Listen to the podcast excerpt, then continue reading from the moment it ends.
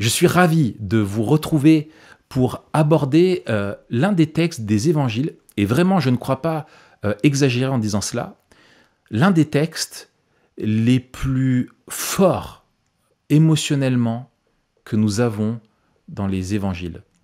Euh, ce texte est poignant, et même s'il est bien connu, je suis convaincu qu'il va encore nous nourrir, nous, nous ressourcer, et aussi nous surprendre par les enseignements qu'il recèle.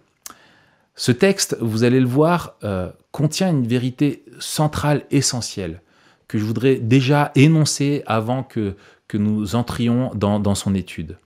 C'est celle-ci. Comprendre combien nous sommes pardonnés est ce qui va déterminer notre amour pour Dieu. Comprendre combien nous sommes pardonnés détermine notre amour pour Dieu. Et je vous invite donc, euh, sans plus attendre, à lire avec moi le passage qui se trouve dans l'Évangile selon Luc au chapitre 7, les versets 36 à 50. Un pharisien invita Jésus à manger avec lui. Jésus entra dans la maison du pharisien et se mit à table. Une femme pécheresse qui se trouvait dans la ville apprit qu'il était à table dans la maison du pharisien.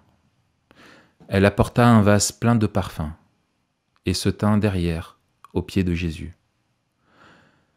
Elle pleurait, et bientôt elle lui mouilla les pieds de ses larmes, puis les essuya avec ses cheveux, les embrassa et versa le parfum sur eux.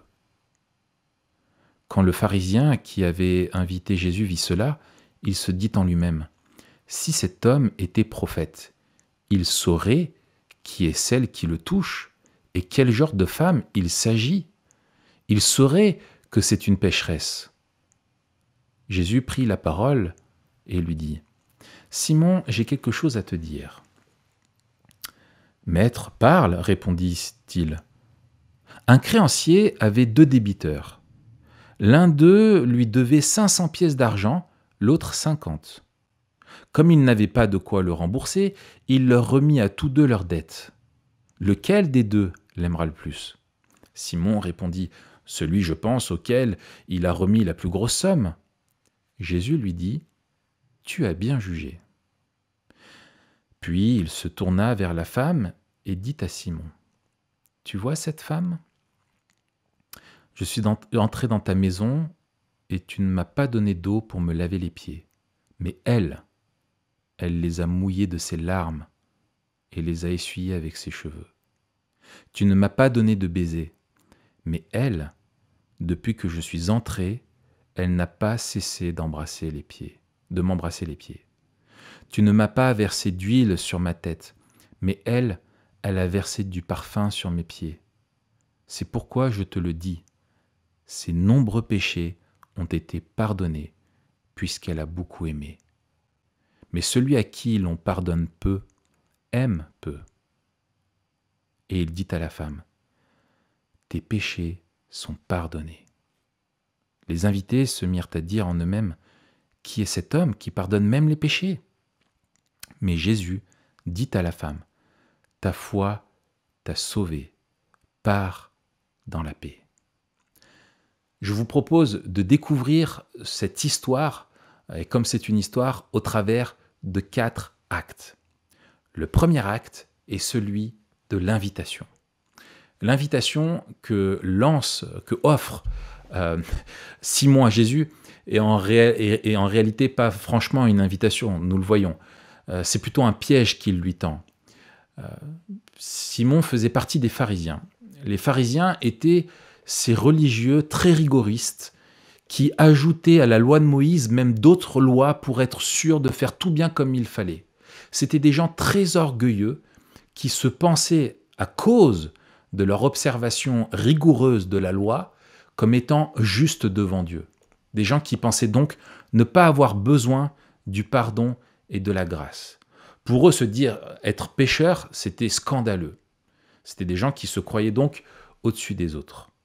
Et Simon lance cette invitation à Jésus, eh bien finalement, il l'a à domicile, il a l'avantage sur lui, et les repas que l'on offrait un rabbin qui était de passage, et probablement ce, repas fait suite à un enseignement que Jésus avait donné dans la ville, peut-être à la synagogue, eh bien ces, repas étaient des repas publics.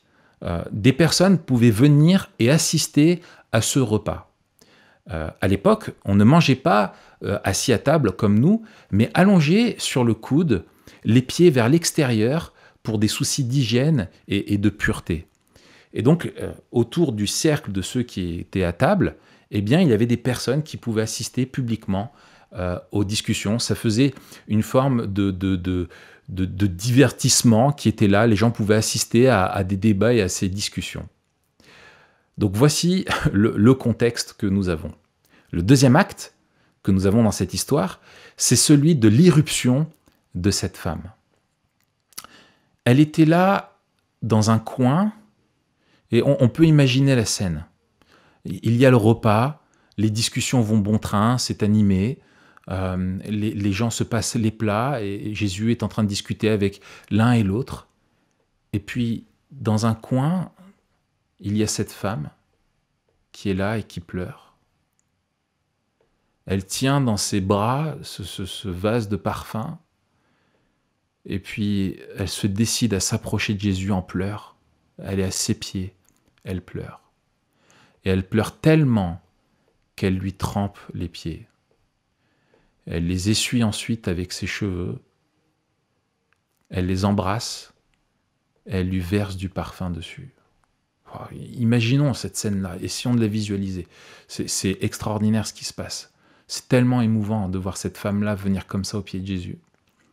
On imagine les regards des hommes sur elle, et euh, d'ailleurs, on a un indice qui est intéressant, c'est que euh, Luc nous dit euh, une femme pécheresse qui se trouvait là.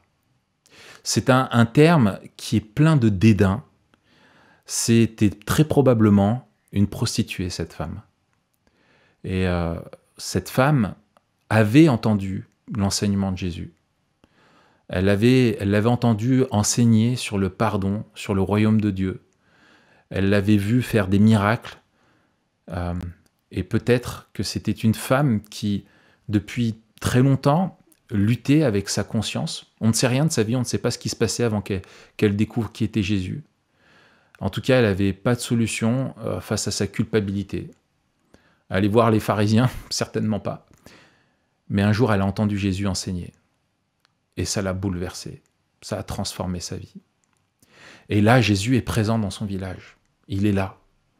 Et donc elle s'est décidée à aller chercher ce parfum et elle veut venir le voir. Alors que c'était une femme qui toute sa vie avait été confrontée au regard des hommes, soit des regards d'une convoitise malsaine et de dégoût, de jugement, euh, soit des regards vraiment pervers sur elle. Elle a vu dans le regard que Jésus avait porté sur elle, dans son enseignement, un regard qui lui était plein de grâce. Et elle qui a fait cette expérience extraordinaire, celle d'être pardonnée et lavée de ses fautes, eh bien, elle veut à tout prix venir le rencontrer et pouvoir l'honorer. Alors elle est allée chercher son parfum. Et je me dis qu'elle avait probablement plein de choses à dire à Jésus. Elle avait peut-être prévu de lui dire des choses. Mais dans cette scène, elle ne dit pas un seul mot. Elle ne peut pas parler parce qu'elle pleure. Elle pleure parce qu'elle a Jésus qui est là devant lui. Et elle l'aime tellement, elle est tellement reconnaissante qu'elle pleure. Cette femme fait quelque chose qui est complètement fou, c'est que alors qu'elle pleure au pied de Jésus, elle trempe littéralement ses pieds de ses larmes. Elle voit qu'ils sont sales. Elle voit que Jésus n'a pas été honoré comme il l'aurait dû. Alors elle fait quelque chose de complètement fou à l'époque, c'est qu'elle va détacher ses cheveux et va essuyer les pieds de Jésus. Se détacher les cheveux était un acte de déshonneur et d'humiliation publique un, homme qui voyait sa femme sortir dans la rue les cheveux détachés, à l'époque, pouvait demander le divorce. mais elle, elle détache ses cheveux pour laver les pieds de Jésus, et ensuite elle verse le parfum. Ce parfum, c'était quelque chose qu'elle gardait depuis longtemps. Le parfum était euh, quelque chose de très précieux à l'époque. On le gardait dans des vases d'albâtre et on le réservait vraiment pour des occasions très importantes parce que ça coûtait une vraie fortune. Et donc, euh, au lieu de le garder pour un mariage hypothétique ou pour euh, le deuil d'un proche, eh bien, elle le verse sur les pieds de Jésus parce qu'elle veut lui offrir ce qu'elle a de plus précieux. Et en lui lavant les pieds ainsi, eh bien, elle se met dans la position des serviteurs, des esclaves. Elle veut servir Jésus parce qu'il a transformé sa vie. Vous comprenez pourquoi je disais tout à l'heure que comprendre combien nous sommes pardonnés détermine la mesure de notre amour pour lui. Et cela nous amène au troisième acte de cette histoire. Eh bien, c'est la petite histoire dans l'histoire, celle que Jésus va raconter. Pourquoi? Parce que au lieu de se réjouir de voir cette femme se repentir de ses fautes, Simon la juge, la juge sévèrement, et voit dans l'accueil que lui réserve Jésus la preuve qu'il n'est pas un prophète, surtout pas. Pour Simon, c'est un scandale de s'approcher comme ça. Elle réalise pas qui elle est, cette femme, cette pécheresse, et qui, lui, il est un pharisien quand même faire ça chez lui. Et en plus, auprès d'un rabbin de renommée, s'approcher comme ça. Euh, c'est quand même scandaleux ce qu'elle fait. Et puis, pour, comme je le disais, pour lui, c'est la preuve que Jésus n'est pas prophète. Parce que Simon se dit peut-être, comment Jésus pourrait-il me dire ce que je sais, c'est-à-dire que cette femme est une pécheresse, puisque lui ne sait pas ce que moi je sais? Comment pourrait-il être un prophète? Jésus lui-même pourrait être très, très mal à l'aise par la situation. Parce que les gens pourraient suspecter des choses louches. Comment diable cette prostituée se sent-elle si familière avec Jésus? Elle doit le connaître.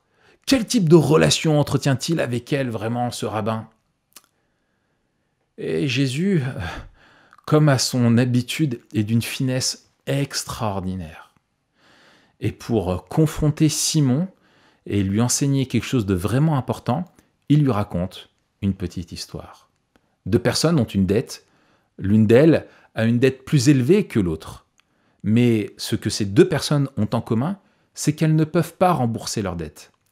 Et leur créancier leur remet la dette. Il, il leur remet complètement la dette. Et Jésus conclut son histoire en posant cette question à Simon, lequel d'eux l'aimera le plus? Et Simon répondit, verset 43, Celui, je pense, auquel il a remis la plus grosse somme. Et Jésus lui dit, Tu as bien jugé. En lui disant ça, Jésus va en quelque sorte démonter complètement la compréhension du monde qu'avait Simon. Alors qu'est-ce que Jésus veut enseigner à Simon au travers de cette histoire? Eh bien, par le biais de cette parabole, eh bien, Jésus montre à Simon que s'il la laisse faire, cette femme-là, ce qu'elle fait, c'est précisément parce qu'il sait pourquoi elle le fait. Elle vient lui manifester son amour et sa gratitude pour avoir été pardonnée. Et Jésus dévoile et confronte en même temps les pensées de Simon. Il a jugé et condamné cette femme car il se croit supérieur à elle. Il n'a pas accueilli Jésus selon les règles de politesse. Pourquoi? Parce qu'il n'aime pas Jésus. Il pense, Simon, lui, ne pas avoir besoin du pardon de Dieu. Elle, cette femme, en revanche, elle reconnaît la grandeur du pardon de ses péchés. Et c'est pourquoi elle a témoigné tant d'amour à Jésus. Et par cette parabole sur une dette financière, Jésus veut changer la vision du monde qu'a Simon sur cette femme et sur lui-même. Jésus montre par là que le péché est une dette et que tous les hommes sont pécheurs et qu'ils sont tous débiteurs devant Dieu. Et certains sont de plus grands débiteurs que d'autres, mais tous les hommes ont en commun ceci, c'est qu'ils ne peuvent pas payer leur dette à Dieu. Et ce qui est extraordinaire, et c'est l'enseignement de Jésus sur le pardon, c'est que Dieu est prêt à pardonner ces dettes-là.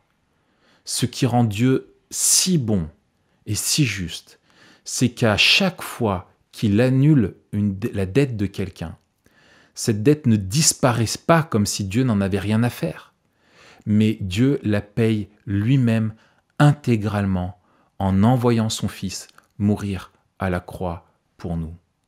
C'est pour cela que Jésus est venu sur terre. Il a acquis à la croix le pardon pour ceux qui croient en son nom.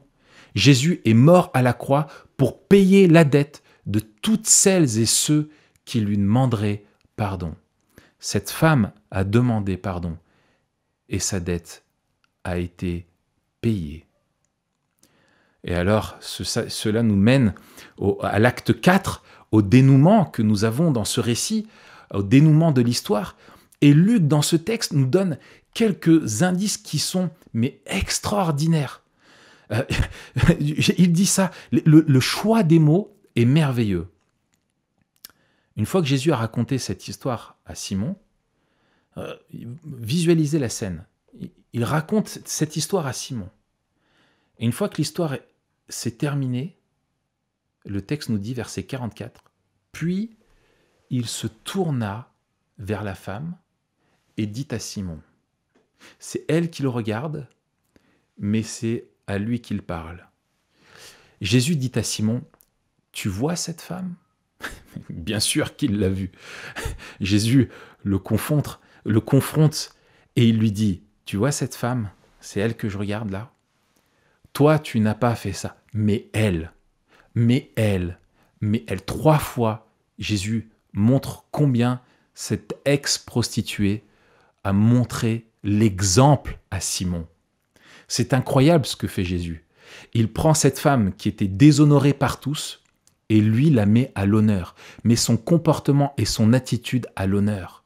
Lui qui se croyait juste devant Dieu, Jésus le redescend, et cette femme que tout le monde considérait comme étant la dernière à qui Dieu pourrait bien pardonner, la dernière que Dieu pourrait aimer, Jésus la met à l'honneur.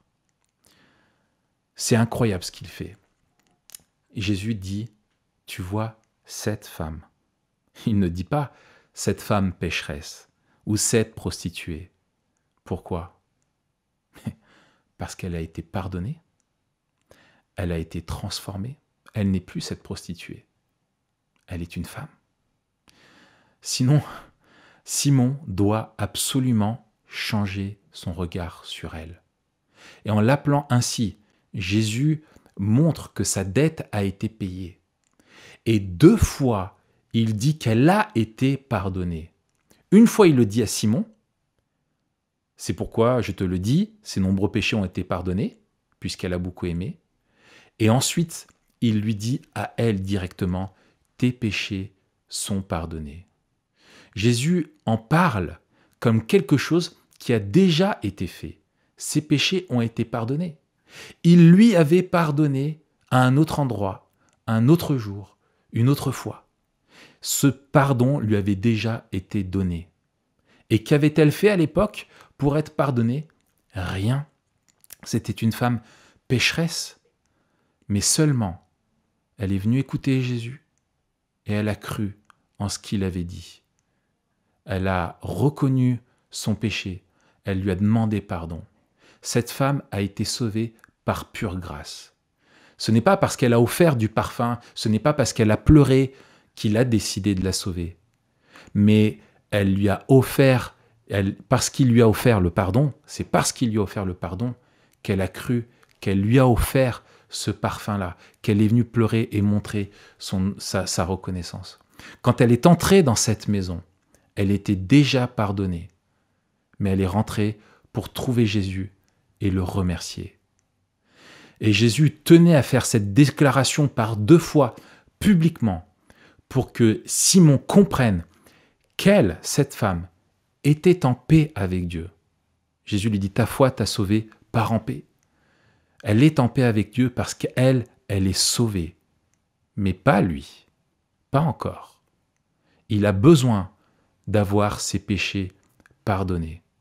Cette femme qui n'avait jamais connu la paix dans sa vie, cette femme qui vivait sous la culpabilité, peut repartir avec la paix intérieure, une paix réelle, objective avec Dieu, parce que Jésus a pris sa dette et va mourir pour qu'elle puisse être pardonnée. Elle est en paix avec Dieu. Quelle déclaration extraordinaire. Peut-on entendre sur terre, ici-bas, une phrase plus extraordinaire que celle-là? Ta foi t'a sauvé, pars en paix. Ce, texte est, extraordinaire, il est merveilleux. Et je voudrais maintenant euh, finir en nous posant trois questions. Trois questions euh, qui nous interpellent, nous, euh, face à ce récit. La première des questions que j'ai pour nous. Simon méprisait Jésus et voulait le piéger. Jésus le savait. Et pourtant, il a quand même accepté cette invitation. Pourquoi? Pourquoi est-ce que Jésus a accepté l'invitation de Simon? Par amour. Par amour parce que Simon aussi avait besoin d'être pardonné. Parce que Simon avait besoin de comprendre qui était Jésus. Et pour le lui faire comprendre qui il était, pour faire comprendre à Simon à quel point lui aussi avait besoin du pardon. Il l'expose à la vie transformée de cette femme. Elle est un témoignage vivant de son pouvoir de changer un cœur, de son pouvoir de pardon. Elle est un message clair, une illustration de l'Évangile. On ne peut pas expliquer le comportement de cette femme d'une autre manière. Cette femme, c'était une femme du village, tout le monde la connaissait. Simon l'a reconnue directement. Et là, il voit un comportement, mais qui est radicalement transformé. Pourquoi? Parce qu'elle a été pardonnée. Elle est reconnaissante parce que tout l'esclavage de son péché a disparu. Toute la profondeur de sa culpabilité a été effacée.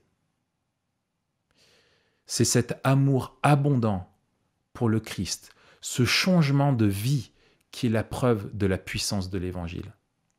En tant que chrétien, pour nous, si notre vie est caractérisée par l'ingratitude, nous portons aux yeux de nos amis, de notre entourage, l'un des plus puissants contre-témoignages de la réalité de l'Évangile. Une vie qui ne témoigne pas autour de nous de notre amour pour Jésus, pour ce qu'il a fait dans notre vie. Si les gens ne savent pas combien nous sommes reconnaissants pour ce qu'a fait Jésus, c'est un des pires contre-témoignages que nous pouvons donner. Deuxième question. Quel a été votre regard sur Simon tout au long de l'enseignement que nous venons de voir ensemble? Quel regard avez-vous porté sur lui? Un regard de jugement? Nous avons tellement facilement de la sympathie pour cette femme et du mépris pour lui. Mais ne se pourrait-il pas que nous lui ressemblions plus que nous l'imaginons? Si nous jugeons Simon, c'est peut-être parce que nous aussi, nous sommes tous de petits pharisiens. Euh, les pharisiens voyaient le monde entre, en deux catégories, les bonnes personnes les mauvaises, les pures et les impures. Et Jésus, par cette histoire, renverse la vision du monde, il renverse sa table. Il rappelle que nous sommes tous endettés et qu'aucun homme ne peut régler sa dette devant Dieu.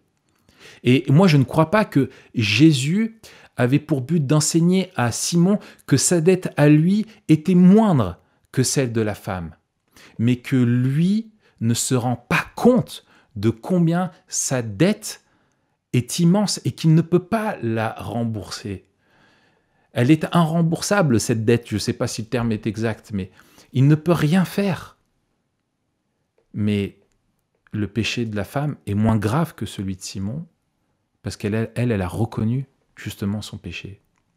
Ce que Simon ne reconnaissait pas, c'était sa situation spirituelle que sa situation spirituelle était bien plus dramatique qu'il ne l'imaginait Est-ce que nous, nous reconnaissons combien nous-mêmes, nous avons besoin du pardon de Jésus Ou est-ce que nous sommes comme Simon, à facilement juger ceux que nous méprisons?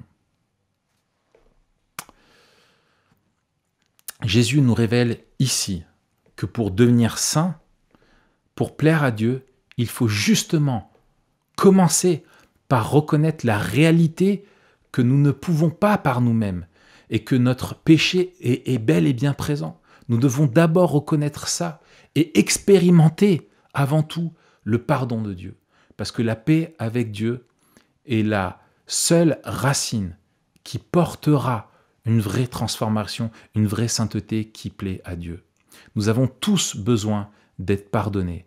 Au regard de Dieu, que ce soit la dette de Simon, celle de cette femme, la mienne, la vôtre, nous avons tous besoin d'être pardonnés. Et le puissant message que nous avons ici avec cette femme qui l'illustre, c'est qu'il n'y a aucune dette qui ne puisse être pardonnée.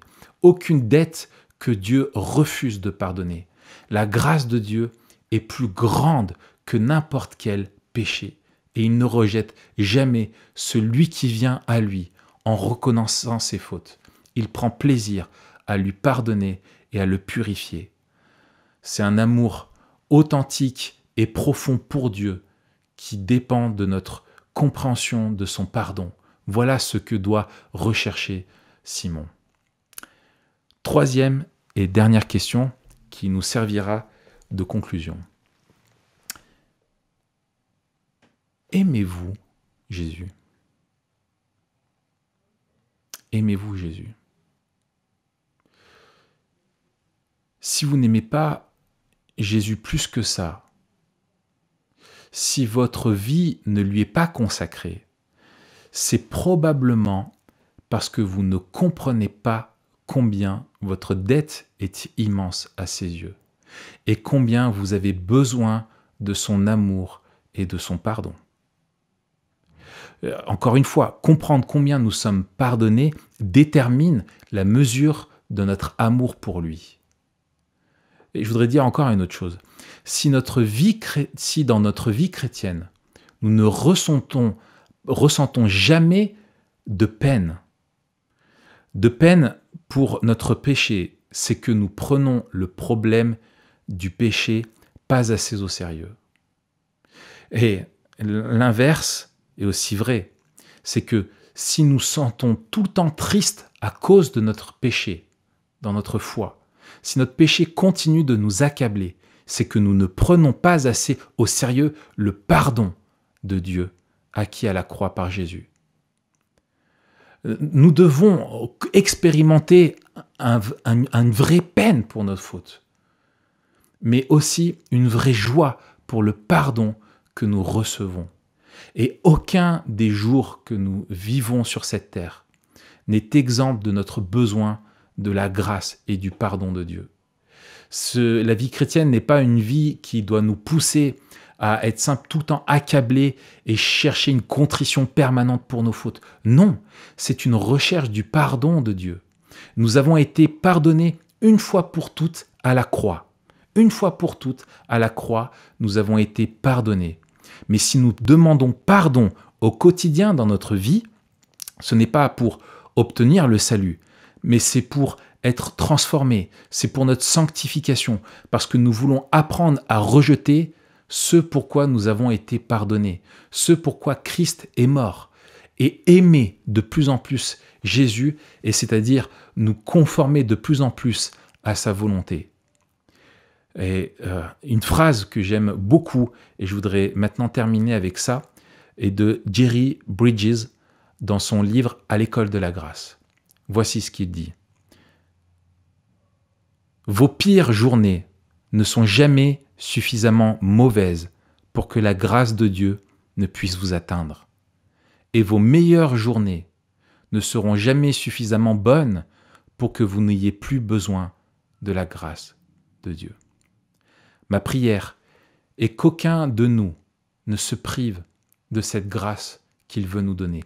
Là, aujourd'hui, ce matin, si nous reconnaissons nos péchés, si nous reconnaissons nos fautes, nous pouvons les déposer à ses pieds et être pardonné.